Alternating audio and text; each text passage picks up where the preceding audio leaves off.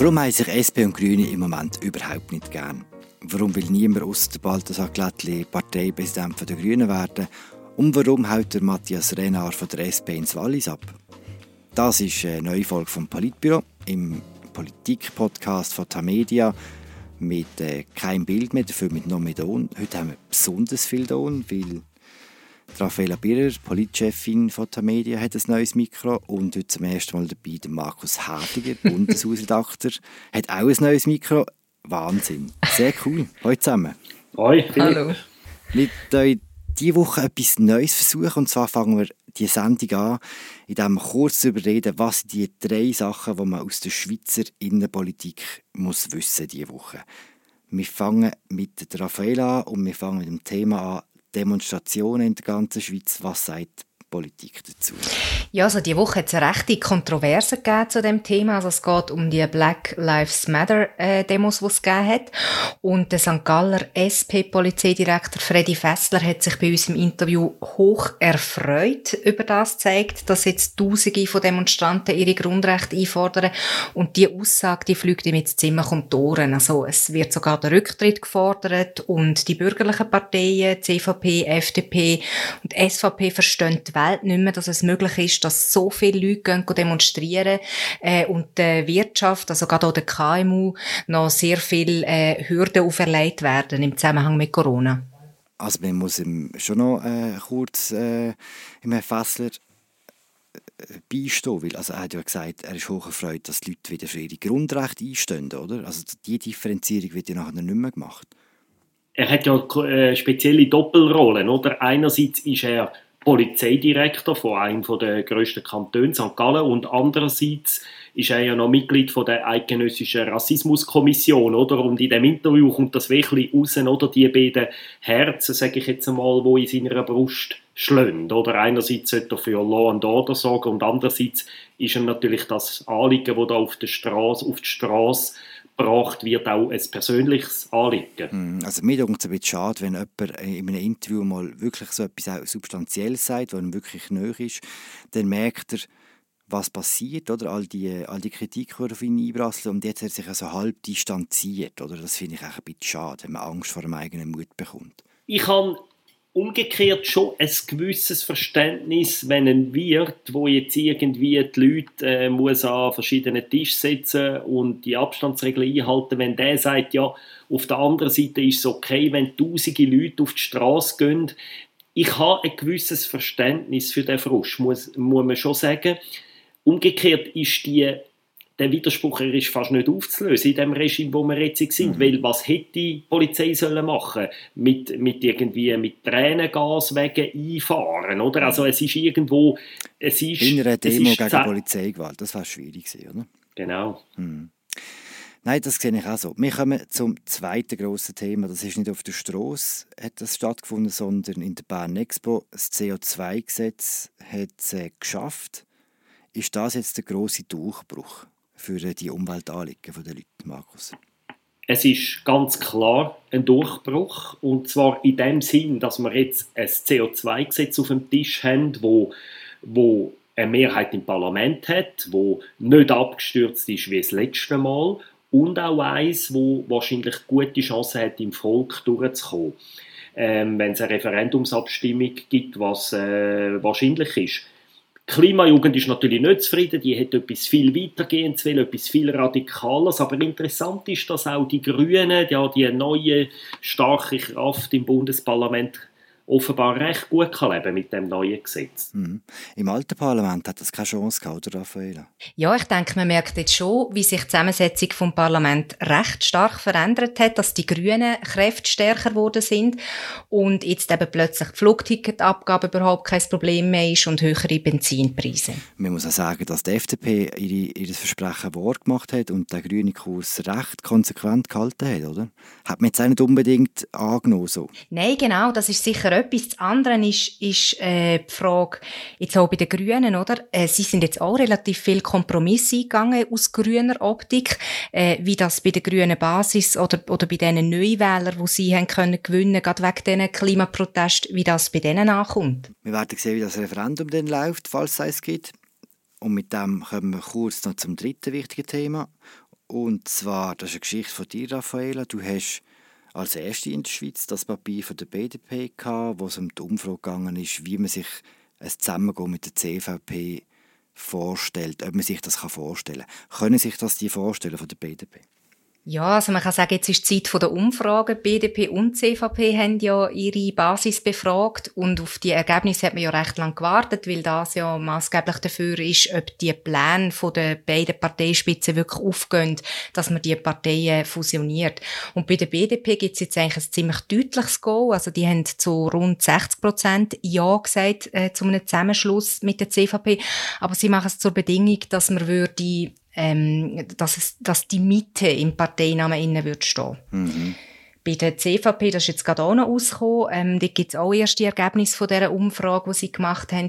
Und dort ist es also auch so, dass man sich könnte vorstellen, also mehrheitlich könnte vorstellen, eine neue Partei mit dem Namen Die Mitte oder so, oder hm. mit, mit einem Namen, wo einfach die Mitte vorkommt, das, zu bilden. Okay, das heisst, wir erleben tatsächlich das Ende von der CVP. also so weit würde ich jetzt schon nicht gerade gehen, aber, ähm, aber einfach, ja, das, äh, das Ende von dem Namen. Nein, es ist schon, finde ich, ein bemerkenswerter Entscheid, wenn die CVP das aufgibt, das C im Namen. Ich meine, sie sind ihre ganze Geschichte, ihre ganze Existenzberechtigung, sind sie Vertretung vom politischen Katholizismus in der Schweiz und das die Rolle oder der Katholizismus oder das katholische Milieu hat sich natürlich schon länger anfangen auflösen. Das hat die CVP auch gespürt. Aber jetzt wird eine Art wie das besiegelt auch, oder? Durch den Namenswechsel. Das ist schon, finde ich, ein bemerkenswerter Meilenstein der Schweizer Parteiengeschichte. Es hat aber auch sehr viel mit, Kalkül, mit Kalkül zu tun, oder? Weil, äh, also das ist auch ein Teil von dieser externen Umfrage, die sie jetzt gemacht haben. Ähm, es ist tatsächlich so, dass viel äh, äh viele Leute die Partei immer noch mit dem Christlichen auch assoziieren und das Gefühl haben, dass sie äh, ein extrem dominanter Wert. Und das viele Leute eben auch offensichtlich daran hindern, die Partei zu wählen. Und wenn man jetzt da von dem Wählerpotenzial, wo sie in der Mitte gibt, ausgeht, ähm, dann, dann erhofft man sich halt einfach, dass man dort noch mehr davon abschöpfen kann, wenn, wenn das im Namen nicht mehr gerade sofort so ersichtlich ist, das, das Christliche. Sehr gut. Dann fasse ich schnell zusammen. Streit um Demonstrationen, CO2-Gesetz, wo man eigentlich überrascht ist, wie gut das ist, und plötzlich eine neue Partei in der Mitte. Die drei Sachen waren wichtig diese Woche. Was nächste Woche wichtig wird oder was äh, auf der Agenda steht, ist äh, die Wahl von einem neuen Präsidenten, wobei Wahl das falsche Wort ist. Es geht um die Grünen.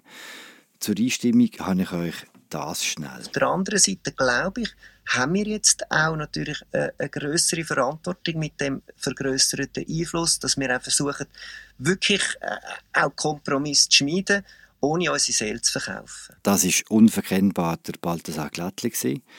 Er war bis jetzt Fraktionschef der Grünen, ist jetzt nicht mehr. Nächsten Samstag äh, tut die Grüne Partei zu grossen Skype- oder Zoom-Sitzungen äh, einladen. Ich weiß gar nicht, auf welcher Plattform sie das machen. Und dort wird der Balthasar Glättli per Akklamation zum neuen Präsident gewählt, zum Nachfolger der Regularitz. Erste Frage, warum haben die keine Auswahl? Warum ist es so klar, dass der Balthasar Glättli das allein macht, dass er keine Mitbewerber, Mitbewerberin hat? Die Auswahl ist am Ende des Tages recht klein gewesen, weil sie suchen ja jemanden, für diesen Job brauchen sie praktisch jemanden, der schon Erfahrung hat, der schon im Bundeshaus sicher war. Und sie sind ja vor der Wahl eine kleine Fraktion gewesen. Jetzt sind sie viel eine größere Fraktion, aber eben fast zwei Drittel von dieser Fraktion sind Neuling. Also die Auswahl ist am Schluss recht beschränkt. Es sind gar nicht mehr viel in Frage überhaupt. Ja, also der Markus spricht es an. Äh, äh, die Grünen haben eine recht dünne Personaldecke für, für so Ämter. Das hat man ja auch gemerkt, wo so eine Bundesratskandidatur von der Regularitz gegangen ist. Es ist relativ schnell klar jetzt kommt einfach die Person in Frage, oder? Und, und das zeigt sich auch da. Also, äh, es sind zwar jetzt viel neu gewählt worden, ähm, aber so eine Person, die wirklich äh, fähig ist und, und den Erfahrungsschatz mitbringt, zum, zum so ein wichtiges Amt bekleiden, das, das gibt's nicht äh, wie Sand am Meer bei den Grünen. Aber man muss auch sagen, das Problem haben ja auch andere Parteien, wie sich gerade im Moment auch mhm. zeigt, oder? Also anders gefragt, also vielleicht sind wir das auch sehr negativ zu bewerten, aber ist er einfach wird er ein guter Präsident sein von den Grünen? Kann er das? Ich glaube, was der Balthasar Glättli auszeichnet, er ist ein sehr dossiersicherer, obwohl er noch nicht so alt ist, auch sehr erfahrener Politiker. Also er hat ja zuerst in, in Zürich Erfahrung gemacht, jetzt doch schon äh, mehrere Jahre, viele Jahre in Bern. Er, er kennt Dossiers, er ist extrem gut vorbereitet immer, er ist ein seriöser, ernsthafter Politiker. Ich glaube, das sind sicher Fähigkeiten, Stärken, die er mitbringt. Ja, die Erfahrung ist sicher das eine. Ich habe das Gefühl, äh, die Grünen machen eine gute Wahl, wenn sie ihn wählen. Das andere, was mich noch bemerkenswert bei ihm dunkt, ist so seine unbedingte Erfolgswillen. Also ich habe das Gefühl, er ist sehr äh, ehrgeizig, äh, um die Partei auch wirklich weiterbringen. Und ich glaube, das ist recht eine wichtige Voraussetzung jetzt. Es erinnert ein bisschen an alte Zeiten der Grünen, wo es noch mehr so, so Leute gibt, so Daniel Fisches, äh, Geri Müllers und so, wo man viel mehr das Gefühl hat, dass die Politik wie auch andere Parteien so ein bisschen als Spiel begreifen, auch als Spiel um Macht. Also man mag das sympathisch oder nicht sympathisch finden. Und der Balthasar Glättli ist eher in dieser Tradition, würde ich sagen. Der Regularitz, der ist, der sind andere Sachen wichtiger gewesen, gesagt, gesagt das ähnlich. Aber ich sehe das genauso. Ich glaube, der Unterschied ist, dass äh, der Regularitz sehr bedacht darauf war, um auch so die Bewegungen von der Straße mit einbeziehen, also Basis auch. Und er beherrscht schon so die, die Machtmechanik. Äh, das merkt man auch im Gespräch mit ihm, dass, dass er weiß, was muss, äh, was, wie muss er vorgehen, um Mehrheiten zu bekommen, so, dass ihm das eigentlich recht wichtig ist. Das Problem, das er hat mit seiner Partei, ist aber das Gleiche, das auch der Regularitz hatte sie sind keine Bundesratspartei und sie sind auf eine Art auch nur eine halbe Oppositionspartei. Es ist beides so halb, oder? Mm. Also ich würde sagen, das wird seine grösste und seine schwierigste Aufgabe. Äh, die Grünen sind ja jetzt die mit Abstand grösste Oppositionspartei in der Schweiz, aber bis jetzt hat man das Gefühl, für den Erfolg, den sie hatten, sind sie doch recht brav und angepasst auftreten bisher. Und ich könnte mir vorstellen, dass viele Anhänger noch mehr Opposition oder mehr Radikalität vielleicht auch manchmal würden erwarten. Also eben darum, das habe ich jetzt vorher gesagt, mit dem CO2-Gesetz, da wird es sicher ähm, enttäuschte Leute geben in der mhm. Basis. Ähm, gleichzeitig eben, wenn es auch im Bundesrat und für das äh, müssen sie sich ja auch konstruktiv zeigen. Also, Aber sind das, die, sind das die gleichen Leute, die im Bundesrat wollen? Wenn, du sagst, auf, auf die eine Seite weil sie radikalere Lösungen, weil sie mehr Opposition. Das geht ja nicht zusammen mit dem Wunsch und dem Willen, äh, genau. in die zu gehen. Ich, ich denke eben, es sind nicht unbedingt die gleichen Leute. Ich glaube, also gerade zum Beispiel beim Balthasar Glättli habe ich das Gefühl, es ist schon klar, in welche Richtung das auch will, diesbezüglich. Mm. Also ich glaube, so die lärmige Oppositionsrolle, die behagt ihm irgendwie nicht. Hat allerdings auch die Regularitz nicht geführt. Also die Regularitz ist ja in dieser ganzen Lockdown-Diskussion regierungstreuer gewesen als die Regierungsparteien. Das ist ja ein, ein bizarrer Effekt gewesen. Und ich glaube, in dieser Tradition bewegt sich der Balthasar Glättli auch. Er ist sicher ein anderer Charakter, aber auch er ist einer, der will mitschaffen ähm, ist in dem Sinn recht staatstreu eigentlich von seinem Naturell her. Mhm. So nehme ich ihn wahr. Eben, du sagst zwar, Raphael, ihm, ihm behagt die Opposition soll nicht unbedingt, er will mehr Verantwortung tragen. Gleichzeitig muss man sagen, wenn er das will machen dann tut die ganze Situation auch schon recht viel Konfliktpotenzial in sich tragen, wenn man sich zum Beispiel vorstellt, äh, ein SP-Sitz in der Regierung wird mal vakant, das wäre ja der mm. Wunschtraum von allen Bürgerlichen, dass man dann einfach den, den Grünen gibt. Das Verhältnis zur SP wird sowieso recht entscheidend sein, jetzt auch in der Legislatur. Und das ist ja nicht konfliktfrei. Das haben wir schon in dieser Session gesehen. Die sind recht aneinander geraten. Markus, du hast über das geschrieben. Was war genau der, der Streit gewesen und warum sind sie so aneinander geraten, die beiden Parteien?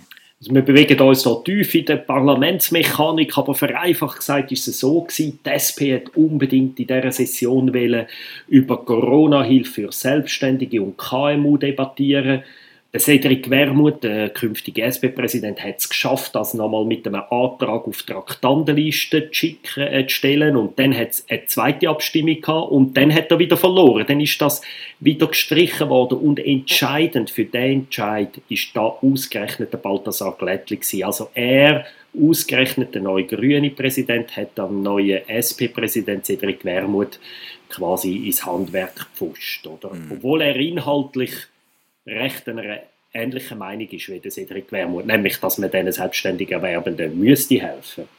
Nachher hat es ziemlich Krach gegeben. Warum hat er es denn gemacht? Warum war er plötzlich gegen einen Wermuth? Ja, das ist ziemlich, sagt viel aus über den Balthasar Glättli. Ihm ist es wichtiger gewesen, dass man korrekt nach dem Gesetzestext mhm. vom Parlamentstext agiert, als dass er sich politisch kann durchsetzen kann. Ihm ist es wichtig, nach den Regeln zu spielen. Er findet Grundrecht, korrekte Verfahren die sind ihm sehr wichtig. Das ist etwas, wo finde ich ziemlich typisch charakteristisch ist für den Balthasar Glättli. Und eben auch das Staatstragende zeigt, oder, wo du vorher schon gesagt hast. Hm. Was sagt die Episode über das künftige Verhältnis von diesen beiden Parteien? Ich bin sehr gespannt, wie fest bis jetzt sind klar, die Grünen sind der, der Juniorpartner von der SP und ganz ehrlich, obwohl sie viel stärker sind an der, seit den letzten Wahlen, in den ersten Monaten der neuen Legislatur sind sie auch ganz klar der Juniorpartner geblieben. Hm. Sie haben sich noch nicht emanzipiert und die große Herausforderung für den Balthasar Glättli wird sein, schafft er die Emanzipation, schafft er sich auch abzugrenzen jetzt die Episode diese Woche zeigt, vielleicht hätte er das wollen zeigen, jawohl, ich kann das, möglicherweise ist das sein Motiv gewesen. Er muss es jetzt zeigen über die nächsten Monate, wie es wird weitergehen. Ich finde, es ist sehr offen. Ich würde nicht viel wetten im Moment. Ich finde, es ist ein offenes eine offene Sache. Ich denke, eben auch das wird wirklich sehr wichtig für ihn sein, ähm, dass er sich äh, emanzipiert von der SP. Und wenn das wirklich jetzt ein Anzeichen schon dafür ist, dann ist er wahrscheinlich auf einem guten Weg. Aber ist das nicht irgendwie ein komischer Kampf, den man dann hier führt? Wenn man eigentlich mit der Partei, die einem so nahe ist und wo eigentlich 90% der Positionen sind die gleichen, sich dann so klein-klein liefert, statt quasi dort der, äh, den Konflikt zu suchen, wo wirklich auch Meinungsverschiedenheiten bestehen, bei den anderen Parteien zum Beispiel. Ja, es ist ein bisschen ähnlich wie bei der CVP und bei der FDP. Das sind auch die beiden wo sich am nächsten sind im bürgerlichen Lager und trotzdem gibt der Gerrit Pfister am liebsten die FDP auf Dach, oder? Also das mhm. ist, irgendwo musst du ja auch rechtfertigen, warum das deine Partei braucht und sonst könnten ja einfach alle grünen Wähler das nächste Mal SP wählen mhm. und die mhm. grüne Partei könnte sich wieder abschaffen. Mhm. Kommen wir reden noch ein bisschen ausführlicher über die SP. Dort ist diese Woche auch ein Vorentscheid gefallen, ziemlich sicher, was das Präsidium angeht. Matthias Renard, der zusammen mit der Priska Seiler-Graf äh, als Doppel kandidiert hat, hat seine Kandidatur zurückgezogen. Er will lieber Regierungsrat werden. Also ganz ehrlich gesagt, eben, es ist wegen Corona. Normalerweise wäre die Wahl ins SP-Präsidium schon im April gewesen. Und wenn man jetzt so schaut, wie er sich verhält, Renard, muss man sagen, er hat es ein bisschen auf Ficky Mühle gespielt. Er wollte im April schauen, ob es mir langt ins Präsidium. Und wenn das nicht geklappt hat, hat er immer noch ins Wallis. Und jetzt hat er die harte Entscheidung treffen und geht lieber ins Wallis. Warum macht er das? Weil er sich eben jetzt hat müssen entscheiden. Vorher hat er Ficky Mülli gehabt, er hat können für das SP-Präsidium kandidieren. Er war ein Aussenseiter, hat können sagen, okay, wenn ich es schaffe, werde ich SP-Präsident, wenn ich es nicht schaffe, kann ich dann später Regierungsrat werden im Wallis. Jetzt ist dummerweise die Präsidiumswahl verschoben worden und die SP-Regierungsrätin im Wallis, Frau Weber-Kalberwatten, ist zurückgetreten und darum hat er jetzt wie nicht mehr das Doppelspiel können machen. Jetzt hat er sich entscheiden und er weiß genau, er ist ein Aussenseiter äh, bei der Präsidiumswahl. Also nimmt er dort die Chance, wo er die grösser hat, dass er es schafft, nämlich die Wahl in Regierungsrat im Wallis. Und das Opfer von dem ganzen Move ist dann einfach Priska Seiler-Graf. Schon ein bisschen daneben, oder? also gut, man könnte auch sagen, sie hätte sich dann können überlegen das allein zu machen, aber sie sind halt von Anfang an als Duo antreten. Sie haben sich so inszeniert und gerade auch in Abgrenzung zum Duo Wermut-Meyer, sodass sie sich dann entschieden hat, äh, das geht nicht, dass ich allein weitermache. Für die parteiintern Ausmachung finde ich das äh, bedauerlich, dass jetzt ähm, nur noch das eine Duo ähm, zur Verfügung steht im Moment. Ähm, ich habe jetzt das Gefühl, das hätte auch die parteiinterne Debatte recht belebt, wenn man da zwei Duos hat, wo sich doch in gewissen Punkten inhaltlich recht unterscheiden. Wobei man muss sagen, dass sich drei von diesen vier Leuten sich sehr ähnlich sind, habe ich das Gefühl. Renard, Wehmut Meier und dass eben Priska Seiler-Graf so ein bisschen einen anderen Flügel repräsentiert hat von der SPD, wird jetzt nicht mehr, da kommt jetzt wieder vor in der ganzen Debatte. Mhm, es ist ja auch grundsätzlich einfach ein bisschen das Problem, dass der Flügel grundsätzlich nicht mehr so groß ist, oder, innerhalb von der Partei. Mhm. Und ich denke, das zeigt sich jetzt auch bei der Auswahl, die da schlussendlich noch übrig geblieben ist. Wobei Priska Seiler-Graf gehört schon nicht so zu dem Josic-Flügel, würde ich sagen. Oder? Mhm. Sie ist sicher linker als der rechte Josic-Flügel. Ähm, ist einfach vom Stil her ein bisschen, sagen wir, weniger Juso-mässig unterwegs als mhm. die anderen drei und vor allem als der Herr Wermuth und Frau äh, Meier das sind. Das ist mehr, dunkt mich, eine Stilfrage. Sie ist halt auch ein bisschen älter, muss man das sagen. Gehen wir dann zu Matthäa Meier und Cedric Wermuth. Das Doppel wird mit an Sicherheit grenzender Wahrscheinlichkeit äh, das neue Präsidium bekleiden von der SP. Was heißt das für die Partei? Ich glaube, es gibt einmal primär einen ziemlich neuen Stil. Ein, der Christian Löwra ist ja einer, der auch Konfrontation geliebt hat, aber er ist primär ein Meister so, wo ich von der Parlamentsmechanik her gewusst, welche Knöpfe dass man muss drücken muss, um am Schluss einen Kompromiss überzukommen und ja, und die Neuen, sie sind schon konfrontativer unterwegs, frecher. Sie wollen mehr den Druck von der Straße, glaube ich, ins, in, in die nationale Politik einspeisen. Das ist, glaube ich, werden sie versuchen. Was ja noch interessant ist, weil, also das haben sie auch angekündigt, dass sie mehr wollen, so bewegungsorientiert sind. Und das wiederum ist ja auch etwas, wo, wo vorher eigentlich die Grünen noch äh, unterschieden hat von der SP. Und wenn sie jetzt da auch versuchen, so ein bisschen mit den gleichen äh, Mitteln die Leute mehr einzubinden, dann, dann ist das äh, ein, weiterer, ein weiteres Unterscheidungsmerkmal, das wegfällt und mhm. für die Grünen dann umso schwieriger wird. Was ja immer heißt, aber das heißt ja vor jedem neuen SP-Präsident, dass die Partei jetzt linker wird. Was ist da dran? Wird die SP linker mit Wermut und May? Also sie sind schon, würde ich sagen, klar im linken Flügel von dieser Partei. Aber ich glaube, es ist auch mehr eine Frage der Themen, oder? Am Herrn Löwra seine Herzensthemen sind nicht irgendwie die Frauenfrage, auch nicht die ökologische Frage, äh, auch nicht irgendwie Rassismusfragen. So Themen, wo, wo so die jüngere SP-Generation stark mobilisieren, die sind für ihn ein bisschen sekundär. Er hat auf der praktischen Ebene, in der sozialen Frage Verbesserungen erreichen, irgendeine Schraubenstellung beim Steuersystem, eine Schraubenstellung bei der IV oder der AHV, das hat ihn mehr interessiert. Und ich glaube einfach, die, die Neuen, die sind mehr ein auf anderen Themen stärker präsent und, und betonen das stärker und sind durch das dann zum Teil auch ein bisschen fundamentaler bis vielleicht fundamentalistischer unterwegs, politisch. Ja, die grosse Frage ist ja vielleicht auch, wie das bei den politischen Gegnern ankommt, oder? Um die politischen Ziele zu erreichen, muss man ja immer Mehrheiten haben und, und das hat natürlich wirklich der, der Löwra sehr gut beherrscht.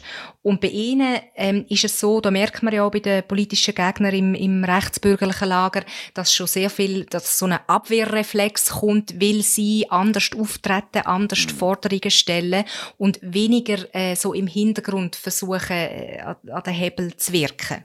Ja gut, aber das muss man, das muss man auch ein bisschen sehen, ob das denn wirklich so ist. Oder es kann auch sehr gut sein, dass die sich auch, dass die mal anfangen. Alle haben große Angst vor den, vor den jungen Wilden und dann am Schluss wird es sehr schnell, sehr konsensorientiert, wie es bei früheren SP-Präsidien auch war. Und man muss sehen, gerade der Cedric Wermuth, ich mag mich also noch gut erinnern, wo der auf Bern kam, dann haben alle gedacht, mein Gott, das ist jetzt der, der irgendwie vorne am Rednerpult den Joint anzündet, oder? Und er hat den Rollenwechsel schon geschafft, oder? Und ich traue ihm auch durchaus zu, dass er und auch Frau Meier, dass sie auch einen Rollenwechsel können schaffen. Das haben andere vor ihnen auch geschafft. Ähm, ich glaube einfach, die Zeit muss zeigen, wie, wie viel das sie erreichen und was sie können. Und ähm, es ist da wie zu früh, um den Daumen hoch oder runterzuheben. Hm. Das machen wir dann schon noch zu einem späteren Zeitpunkt. Danke Markus, danke Raffaela. Der hat wirklich super tönt, muss ich sagen. Wir hören uns bald wieder. Das war es. Politbüro Nummer 4, eine weitere Episode vom Politik-Podcast von der Media. Ihr könnt es abonnieren, überall wo es Podcasts gibt. Ihr könnt euch schreiben. Bis bald. Ein herzlichen Gruß ins Politbüro. Mein Name ist Alan Cassidy, ich bin US-Korrespondent von der Media. Und wenn ihr neben der Schweizer Politik auch etwas erfahren wollt über den amerikanischen Wahlkampf, über Politik hier, dann schaltet doch gerne ein in die Entscheidung 2020, der Media Podcast zu den Wahlen in den USA.